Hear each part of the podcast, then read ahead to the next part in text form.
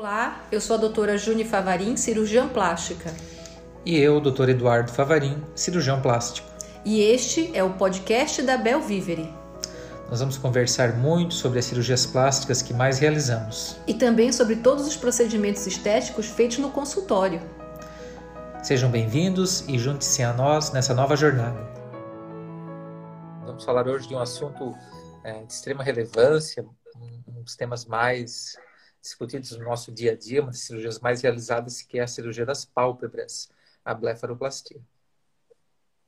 Pois é, antes de você entrar, eu estava explicando para as pessoas exatamente isso, que é, operar o olho não necessariamente rejuvenesce as pessoas, é um conjunto de fatores que rejuvenesce uma unidade estética, que é essa região que inclui as pálpebras e a região da periórbita, né? E a gente vai conversar um pouquinho sobre todos os tratamentos, tudo que a gente está agregando para realmente causar esse efeito de rejuvenescimento nas pessoas.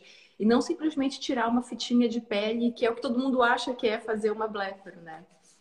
Então, como sempre, eu vou começar fazendo perguntas para você.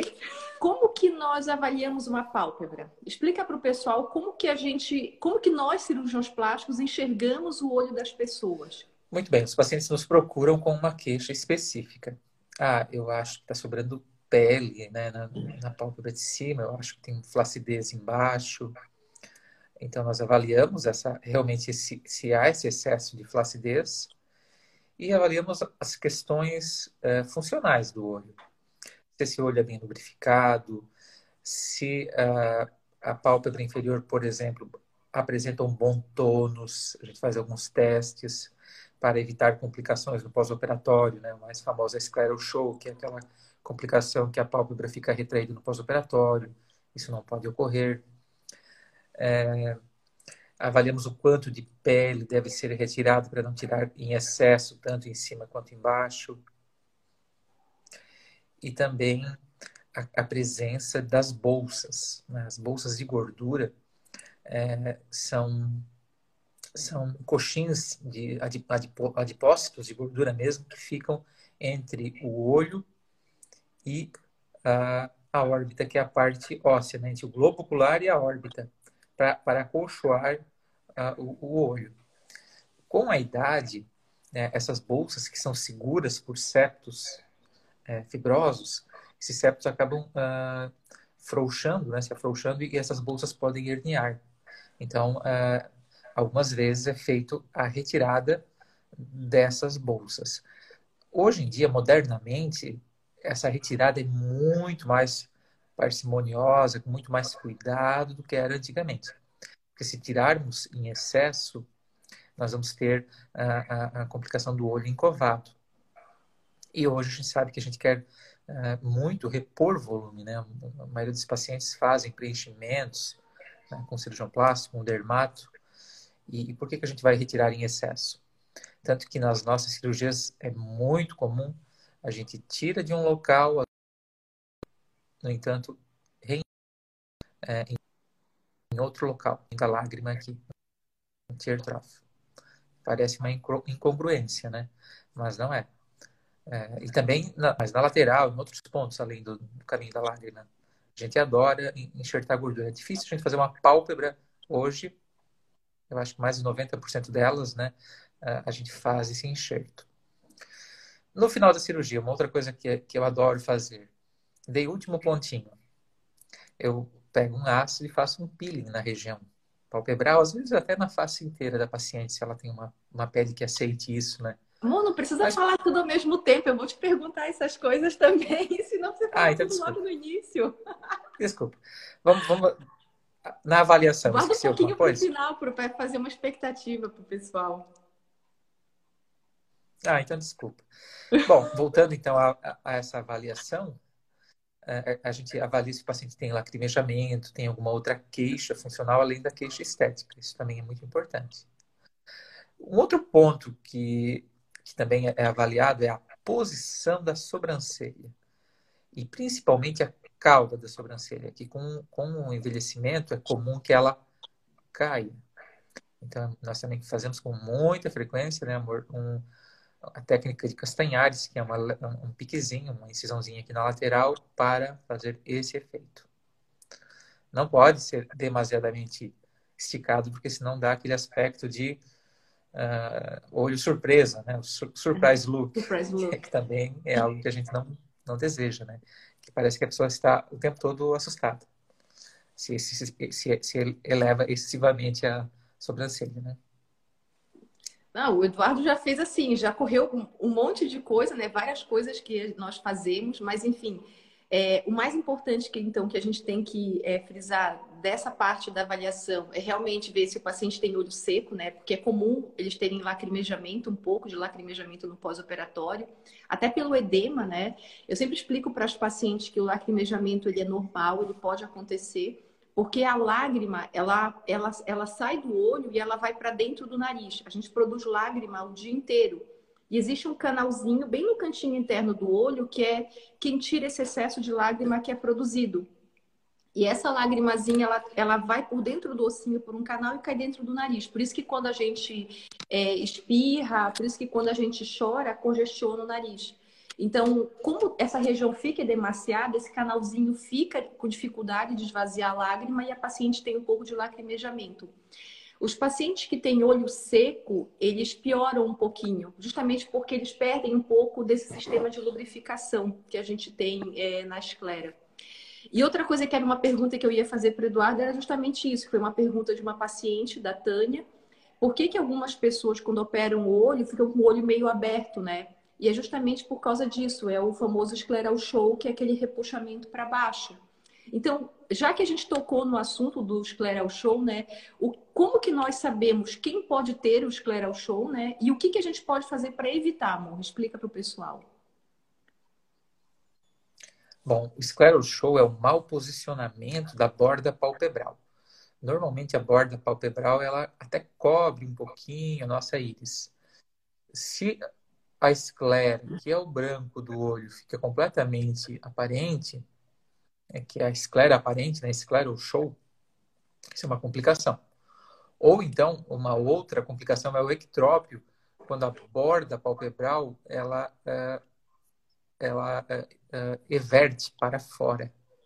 Então, são todas complicações, geralmente de um excesso de retirada de pele, ou de um problema, um hematoma, uma, fibrose cicatricial que pode ocorrer no pós-operatório. Uh, de uma forma geral, como que a gente previne? Primeiro, uma técnica cirúrgica adequada, é, retirando a pele com muita parcimônia, com muito, muito cuidado, é, evitando hematomas e fazendo um pontinho lateral, que é a chamada cantopexia. A gente é, passa um, um, fio bem fininho no, no ligamento cantal, é um, é um, é um ligamento que existe aqui na borda lateral e leva ele até a borda óssea né, da órbita. Então, os pacientes ficam um, um, um, período de algumas semanas no início com o olho meio repuxadinho. E isso, esse efeito é, é reversível, volta ao normal com, com as semanas e, e evita, previne o famoso olho, olho aberto ou né, essa complicação que eu comentei. Então, isso que o Eduardo, que o Eduardo falou é, faz, é, como que nós identificamos isso, né? Então ele já falou que pode dar em pacientes que têm hematoma, quando retira muita pele. Só que é normal, com o passar do tempo, a gente tem um afrouxamento é, do tarso, que é essa borda mais firmezinha onde ficam os cílios. Então existe um testezinho que nós fazemos, né, nos pacientes, que é o chamado snapback. A gente puxa e vê o tempo que ele demora para voltar e o tanto que ele vai para frente. Então, é normal pacientes mais velhos, acima de 50 anos, terem um pouco de frouxidão tarsal. É como se fosse um varal. Essa comparação do varal eu acho bem interessante. É, quando nós operamos a gente tira muita pele, ou então se o paciente tem isso aqui frouxinho, é um varal quando você põe a roupa úmida, ele puxa o varal para baixo, então ele vai fazer isso aqui. Então, às vezes melhora, às vezes não. E como que nós prevenimos isso? Exatamente com essa, esse procedimento que o Eduardo falou. Existem várias for formas de você fazer o reforço do tarso, né? Que essa suspensão para ele, para prevenir que ele desça. E a mais comum, a que nós mais fazemos é a cantopexia, mas existem outras técnicas também. Cada técnica ela vai ter a sua indicação, depende da necessidade do paciente, né? Tem uma coisa que você comentou, amor, de fazer uma técnica adequada, minimamente invasiva. É, explica para eles o que, é a blefaro transconjuntival né, e qual que é a vantagem dela. Sim. Uh, bom, eu estava lembrando aqui que, que, você gosta muito desse tema, né? Inclusive, você fez o seu trabalho de, de titular né, na Sociedade Brasileira de Cirurgia Plástica, a gente apresentou em, em 2015 lá em Belo Horizonte, né, no Congresso Brasileiro, e você fez um belo trabalho de, de pálpebra, né? Vários casos que você fez, acho que mais de 100 casos, né? É, para quem não sabe, a gente tem uma técnica de cantopexia que é nossa, tem o nosso nome, inclusive, está no trabalho. É, que é do então jeito a, que nós fazemos a cantopexia. A doutora Júnia adora essa cirurgia e faz muito bem. Eu sou suspeito. Bom, uh, uh, em relação à, à, retirada de bolsas, né, geralmente nas as bolsas superiores, a gente, existem duas bolsas, né, uma bolsa medial e uma bolsa lateral. A gente tira por cima mesmo, né, no local onde a gente faz a, a retirada de pele. Abre um pouco a musculatura, o septo e retira essas bolsinhas. Na parte inferior, é, é possível também retirar dessa forma, né, transcutânea, mas é possível também retirar a bolsa por dentro, pela conjuntiva. É, há vantagens em retirar pela conjuntiva. A gente acaba lesando menos as estruturas, né, inclusive aquele septo que contém a, a, as bolsas, e acaba fazendo menos é, retrações cicatriciais, é, acaba sendo um pouquinho menos invasiva e é a técnica que, que hoje a gente prefere fazer, né? A gente retira as bolsas pela conjuntiva. Exatamente. Ah, eu queria dar um oi para Juliana. A Juliana é uma paciente minha, inclusive ela é uma paciente que está ensaiando de fazer exatamente essa cirurgia. Hoje, agora é hora de tirar as tuas dúvidas. Se quiser mandar uma pergunta, fica à vontade. Então, isso, essa técnica da blefaroplastia transconjuntival, ela não é uma técnica nova, mas é uma técnica que agrega justamente nesse sentido de tornar, de fazer com que a gente danifique minimamente os tecidos para que eles não cicatrizem, né? Para que eles não retraiam no pós-operatório.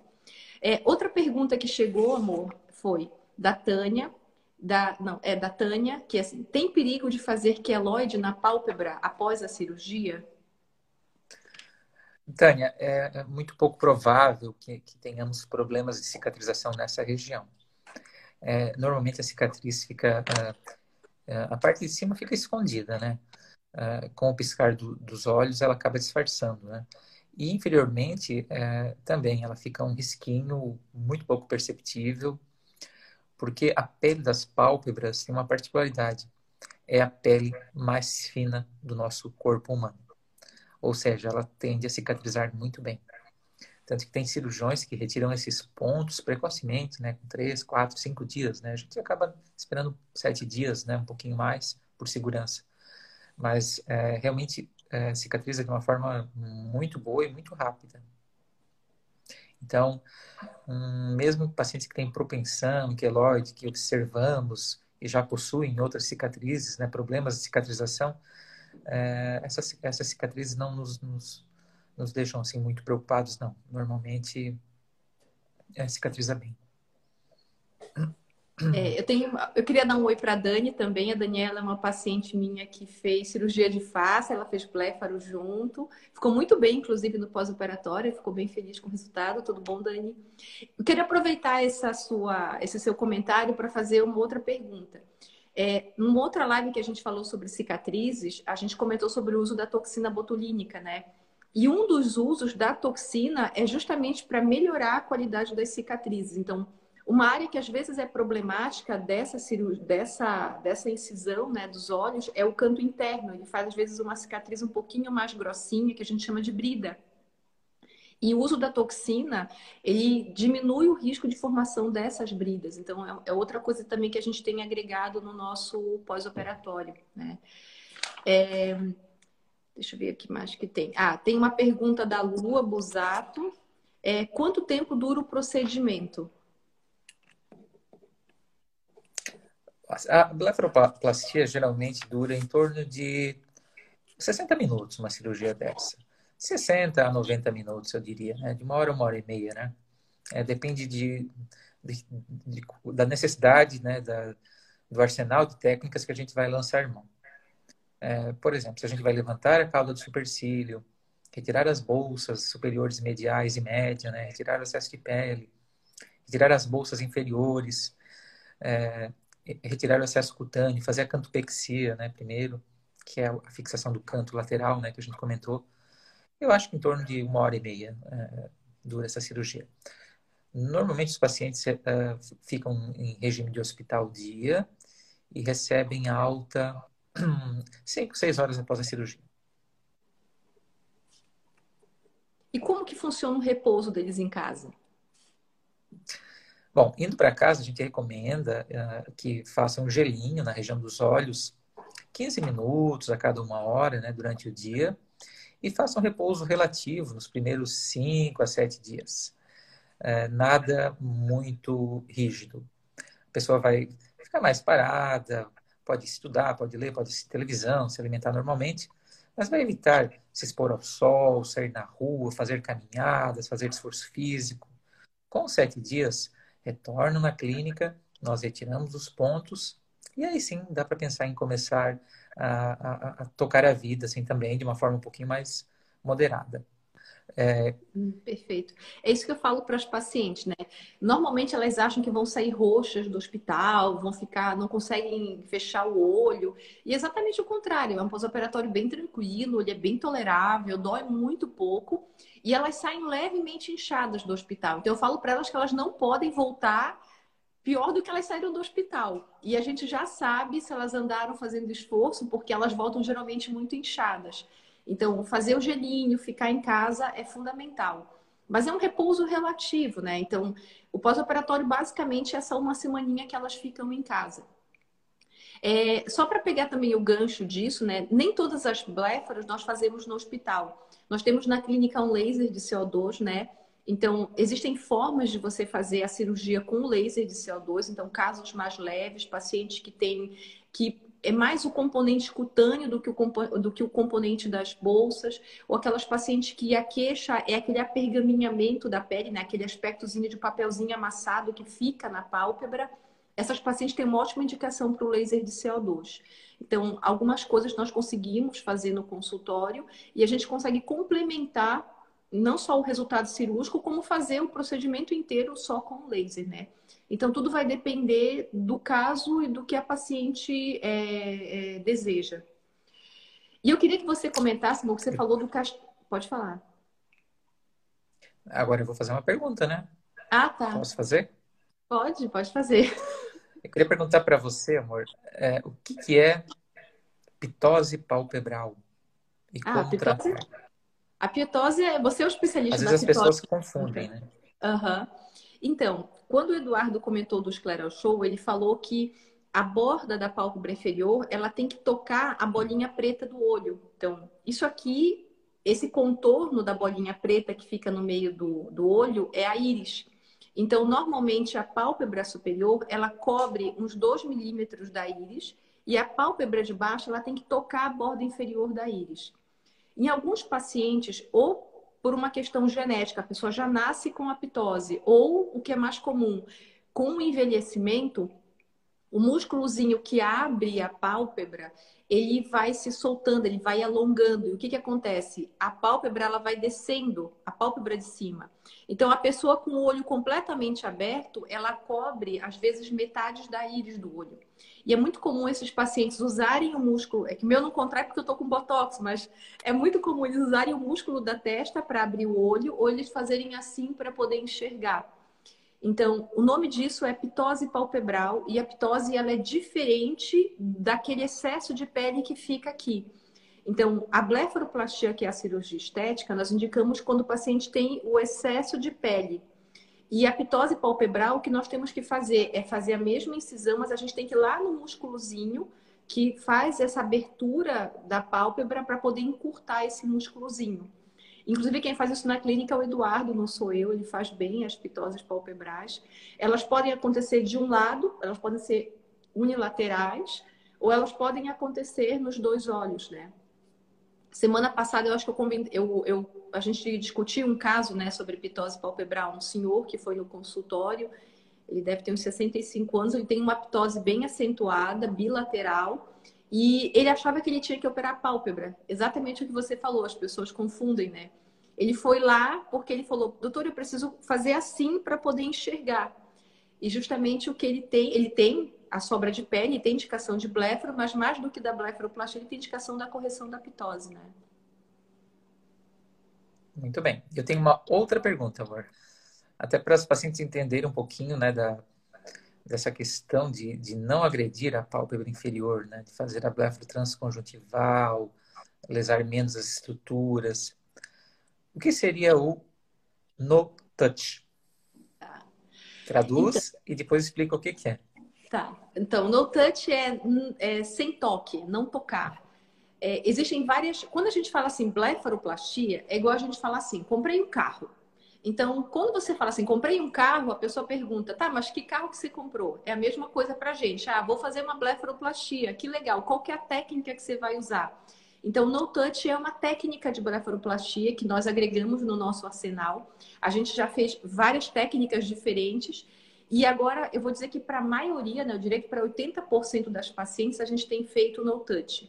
Então, o no touch é uma técnica minimamente invasiva para você fazer uma boa ressecção de pele com o um mínimo de dano nas estruturas da pálpebra, que é justamente para evitar esse problema do scleral show. Então, a gente usa uma pincinha delicadinha, a gente demarca o excesso de pele e a gente faz uma ressecção com um bisturi, é, com um bisturi elétrico. Então, é, a paciente fica muito pouco inchada, fica praticamente sem hematomas, porque não tem descolamento cutâneo, não tem descolamento muscular. Então, a gente trata a bolsa por dentro do olho e a pele por fora do olho. É esse que é o princípio. E aí você preserva o que a gente chama de lamela. A lamela são essas camadas que sustentam a pálpebra. Então, você trata um problema por um jeito e outro problema pelo outro jeito. Você agregando as técnicas, você danifica menos os, menos os tecidos. Isso é a técnica do no touch, né? A gente gosta bastante e já faz, acho que já faz uns seis anos, né, que a gente tem adotado o no touch como a técnica principal. Sim. É muito interessante, é a não agressão, né? Tá. Aí agora é minha vez de perguntar eu queria voltar agora para aquele assunto que você puxou no início, né, de como que nós trabalhamos a pele em torno dos olhos, né? Então, eu expliquei no início da live que rejuvenescer um olho não é só tirar bolsa e pele, porque o que a gente está discutindo aqui é técnica de abordagem de blefaroplastia, mas o conjunto da obra é tão importante quanto. Então, a pele estar bonita, é, você tirar um pouco o apergaminhado, você diminuir aquelas ruguinhas finas é muito importante. Então, eu queria que você explicasse um pouco para as pessoas o que, que é o microagulhamento, o que, que é um nanofet, como que a gente agrega isso na técnica, como que a gente faz isso no centro cirúrgico. Muito bem. Bom, então, além da pálpebra, a gente agrega alguns procedimentos para melhorar o resultado. Né? A, a primeira delas, é, eu, eu, queria ressaltar, eu já acabei comentando, a lipoenxertia. A lipoenxertia ela pode ser feita simplesmente retirando a gordura e colocando em outro local. Na pálpebra não funciona bem assim, porque qualquer é, grânulo um pouquinho maior de gordura, que a gente chama de pérolas, pode acabar aparecendo. Então, essa gordura deve ser é, trabalhada. E existem duas possibilidades, né? o microfat ou o nanofat. O microfat, a gente acaba emulsificando essa gordura, é, retirando fibroses, é, tecido é, conjuntivo que tem ali e dando uma purificada nessa gordura. E a gente acaba utilizando ela como um preenchedor. O nanofat, essa gordura é ainda mais emulsificada, ainda mais trabalhada, os adipócitos praticamente são destruídos, né? E aí essa, essa, esse nanofat é usado para aplicar na, superficialmente na pele para melhorar a qualidade da pele.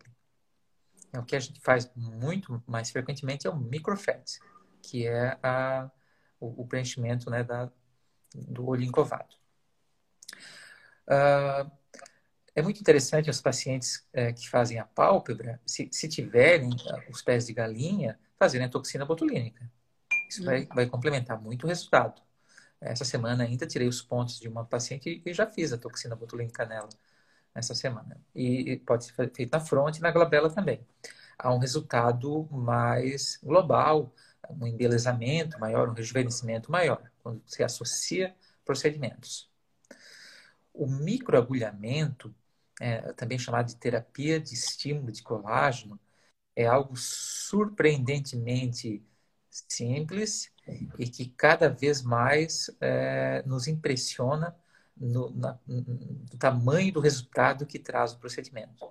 Basicamente, a gente usa micro, pequenas agulhinhas. Isso pode ser feito com rolinhos, com uh, uma espécie de plaquinhas tem as agulhinhas na ponta, ou mesmo é, canetas elétricas que fazem essas micropunções. Que é o Dermapen. Uhum. Que é o Dermapen. Uh, ela melhora a qualidade da pele, estimula colágeno, melhora as rugas, em cicatrizes, nas nossas cicatrizes de, de, cirurgia corporal, a gente tem feito né, frequentemente. Essa semana fiz em mais de uma paciente. É, e o resultado é uma remodelação das fibras de colágeno na cicatriz e uma melhora, no caso das cicatrizes. É, às vezes a gente, nós, né, principalmente nós cirurgiões, a gente negligencia um pouco essas, esses procedimentos que são absurdamente simples, né, justamente pelo fato deles serem muito simples. E uma coisa que serviu né, para abrir um pouco a nossa mente nesse, nessa pós de cosmiatria foi justamente a gente voltar para as raízes, né, voltar a esses procedimentos mais simples e começar a agregar eles nos arsenais. Então, o que nós fazemos é usar algo que já existe há muito tempo, remodelar aquilo, trabalhar aquilo de uma forma diferente e agregar de novo do que nós fazemos. Então, isso que o Eduardo falou, né? O que nós estamos fazendo agora é agregar justamente o nanofet que é esse emulsificado de gordura.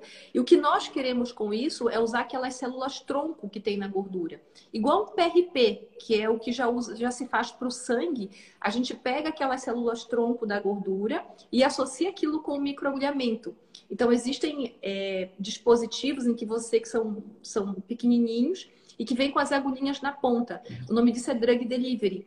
Então, é como se nós fizéssemos um microagulhamento associado à injeção da nanofet para complementar o resultado. E realmente, isso melhorou muito os resultados que nós percebemos né, na qualidade da pele.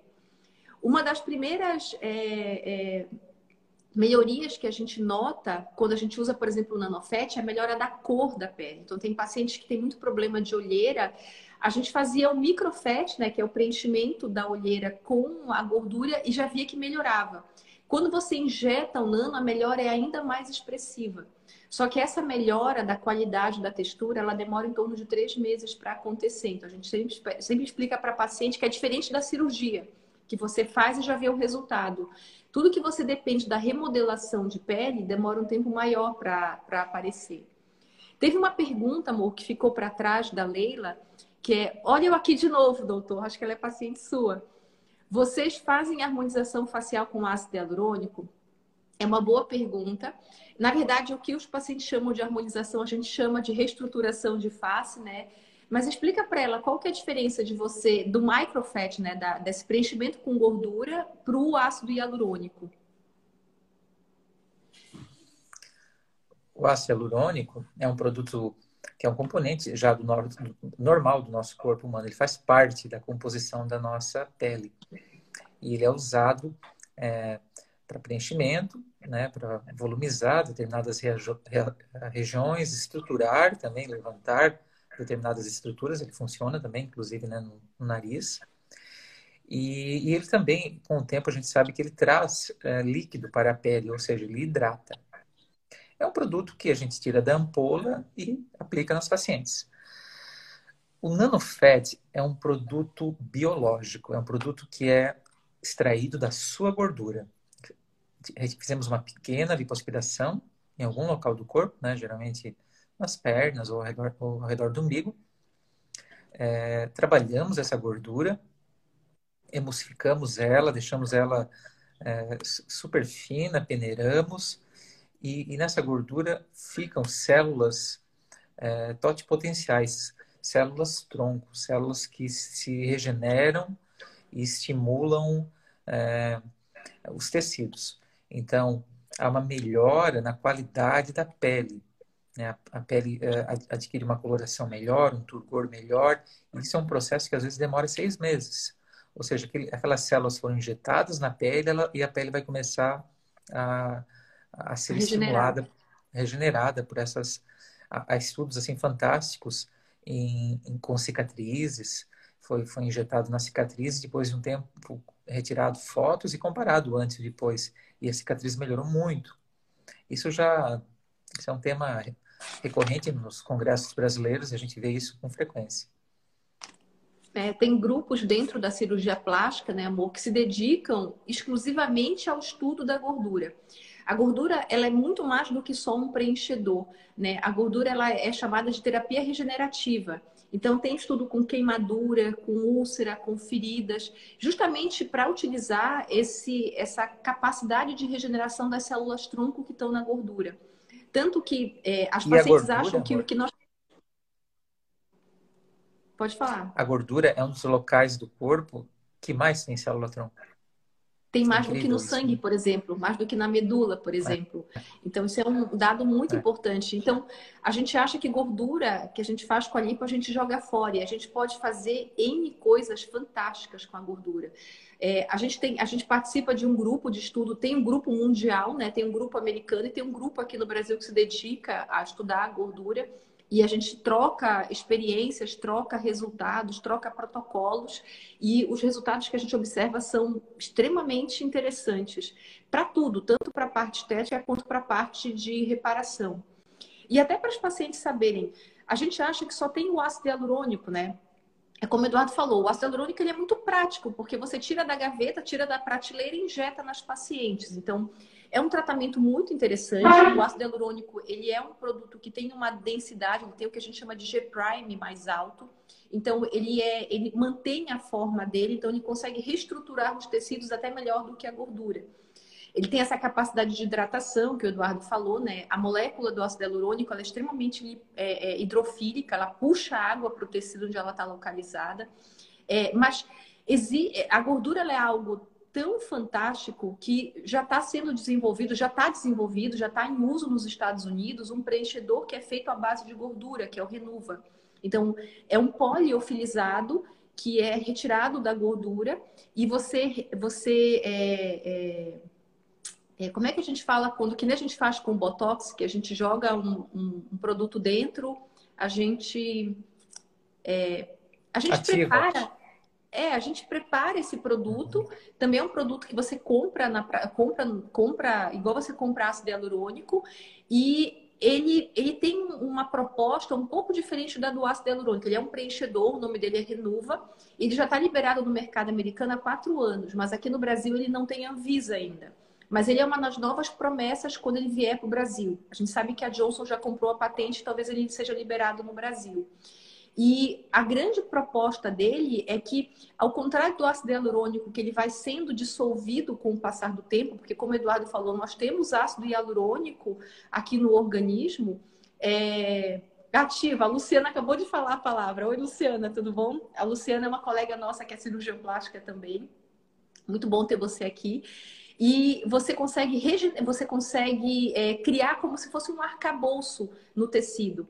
Então, ele não tem só esse efeito de preenchimento, ele também vai ter um pouco desse efeito da gordura. Então, é um outro produto que, tá, que deve chegar no mercado, a gente espera que chegue logo aqui no Brasil, e que vai ter uns efeitos muito interessantes. Nos Estados Unidos, eles têm usado muito para fazer preenchimento de glúteo com o Renuva, né? Eu queria dar oi para Bebel também. Bebel é uma paciente minha, muito querida. Saudade de você, faz tempo que não vai lá no consultório, né, Bebel? Ok. Agora eu queria que você falasse um pouquinho. Você já, já eu de novo? por cima, né? O que é a blefaroplastia a laser? Precisa cortar? Tem cicatriz? E qual é esse laser? Tá, a gente, eu comentei um pouquinho já sobre é, a blefaro laser, né? A gente, eu particularmente adoro tecnologia, então lá no consultório a gente acaba agregando várias tecnologias, né? O laser de CO2 foi um deles. Então, a blefaroplastia laser ela é feita com laser de CO2 e ela pode ser feita de duas formas. Você pode usar a caneta cirúrgica dela, que é quando você faz realmente a incisão dos tecidos. Então, a gente usa muito para blefaro, para fazer ablação de pequenas lesões, para fazer linfoplastia com laser. Então, é, o laser ele agrega nesse sentido. Então, você pode realmente operar com laser. É muito interessante de ver, porque é igual uma espada de Jedi mesmo, é igual aquelas espadas de luz que a gente vê. É uma energia, é um feixezinho e ele realmente vai cauterizando e vai coagulando os tecidos. E a outra forma é usar a ponteira dermatológica dele, né, que é para melhorar a qualidade de pele.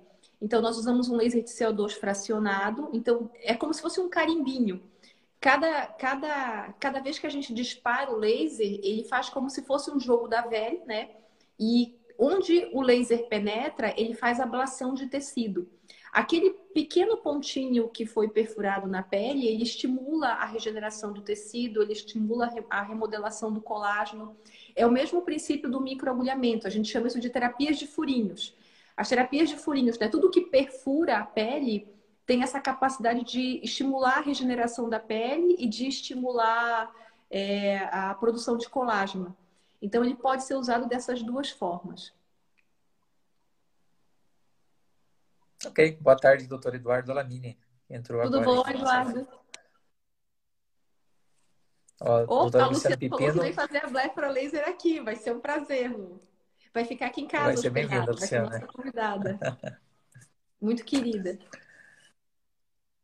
Bom, eu acho que um outro tema que a gente gosta de, de fazer quando, quando faz a blefaroplastia olhar um pouquinho para o, o rosto das pacientes é, é, fazer um peeling, né?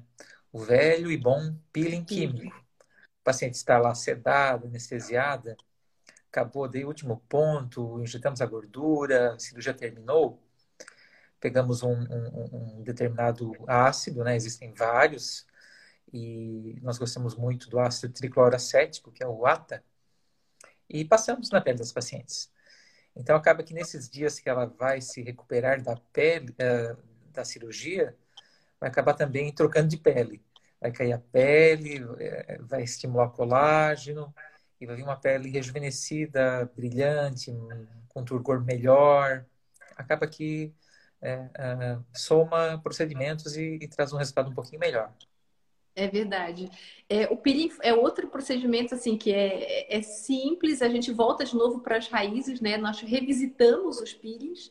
A gente voltou a utilizar de uma forma um pouco diferente de como a gente usava no passado, né? Com outros tipos de peelings. A gente inclusive fez um curso de peeling, né? Só sobre peelings, até para a gente saber o que, que tem de novo é, o, que, que, o que, que tem de produto é, para ser utilizado. E a grande vantagem, eu acho que do peeling de ata, né, amor, é que ele faz uma coagulação de proteínas. Então, ele é muito bom para pacientes que têm rugas finas, para pacientes que têm melanoses de sol, aquela pele manchadinha de sol. Então, para essas nossas pacientes que vão fazer a blefaroplastia, realmente ele agrega bastante. E ele é super estável, né? Ó, a Luciana está perguntando até que fototipo a gente a gente faz o ATA, né? Normalmente, Lu, a gente, a gente mora no sul, né? A Luciana é uma cirurgiã plástica de São Paulo, extremamente competente, e ela gosta muito de cosmiatria também. E aqui a gente está numa terra de pessoas de pele branca, né? Fototipo, para quem não sabe, é a cor da pele. Então, por exemplo, se vocês olharem aqui no vídeo, né? Eu sou um fototipo um pouco mais alto, eu sou a paciente mais morena, eu sou um fototipo 4, e o Eduardo é um fototipo 1. Então ele é o mais é. branquinho. Você é um, é um amor. Ele é, um, é, um, é a pessoa mais Dois. branquinha. então, geralmente, o, os peelings, eles, ele, a gente pode usar é, concentrações maiores em pacientes com fototipos mais baixos, como o Eduardo, por exemplo. Então, eu posso colocar um, um peeling de ata a 30% sem medo no Eduardo. Já no fototipo alto feito meu, a gente vai um pouquinho mais com parcimônia, que é para não ter perigo de fazer aquelas manchas rebotes.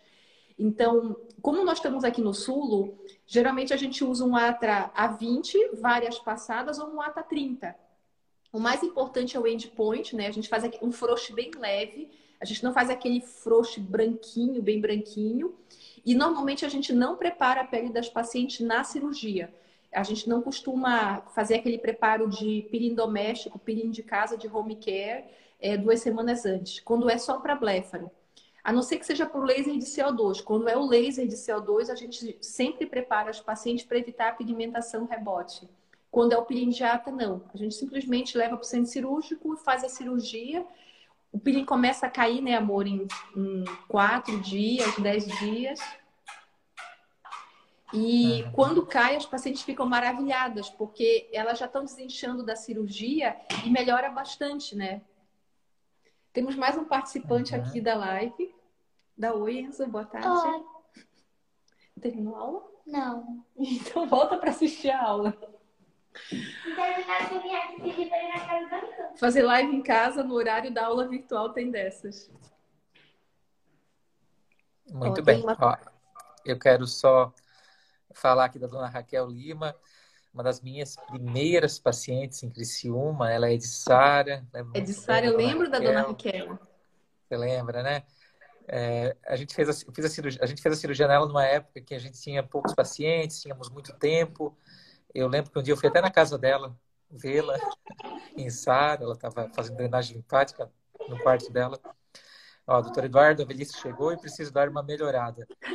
Deixa passar essa pandemia, estou de castigo em casa ainda. Um abraço, dona Raquel, tudo de bom. A senhora é sempre bem-vinda, vem assim. Ó, tem uma outra paciente, a Maristela. Opa, peraí que agora eu fiz um tilt aqui. É, sair renovada. Acho que ela é paciente sua. A Nayara é uma paciente minha que está em pós-operatório em casa, está de molho em casa agora, né, Nayara? Fica bem quietinha. Legal. Ó, Juliana Cavaler está falando, que legal isso. Não vejo hora de fazer a minha blefaroplastia. Como estão os agendamentos em virtude da pandemia? Uh, Juliana, a gente está fazendo as cirurgias, está liberado né, pelos, pelo Conselho Regional de Medicina, pelo hospital, pelo Hospital Unimed, pelo São João Batista. Só que medidas uh, devem ser tomadas. Os pacientes 7, 10 dias antes devem fazer um isolamento social muito importante. Na véspera, geralmente, a gente faz um teste rápido e, e fizemos a cirurgia, damos alta no mesmo dia, né? E em casos, essas pacientes também vão cuidar muito, fazer um repouso, um isolamento social muito importante, né, para não contrair o, o vírus. Lá no Hospital São João Batista está bem tranquilo, né? Não há nenhum paciente internado lá, porque os pacientes são transferidos para o Hospital do Unimed. E, ó, eu sabia. Sabia que Ai, também que é bom nada, né? Tá bom, vai lá né? Já tá acabando, eu já fiz a página. Tá, fecha a página. E a de matemática, então é fácil. Que bom. Eu sabia que ele ia ali e depois viria aqui. Desculpa, pessoal. Uhum, é sempre assim, né?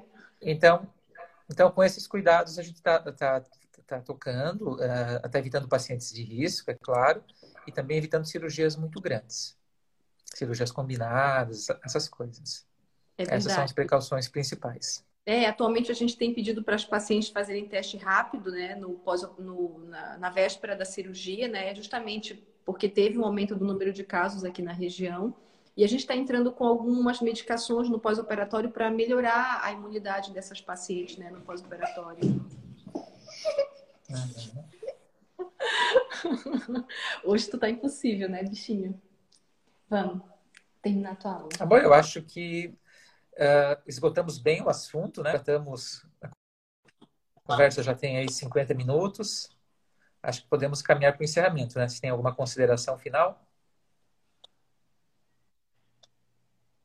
É, eu acho que a gente conseguiu falar de tudo, né? Sobre ah, e tem uma coisa, amor, que eu acho que ficou faltando, que é sobre as cirurgias de vídeo, né? De fronte, que eu tinha notado aqui que era uma coisa interessante, que a gente falou da sobrancelha, né? Você comentou do castanhares, que é aquela técnica que a gente faz direto na pálpebra.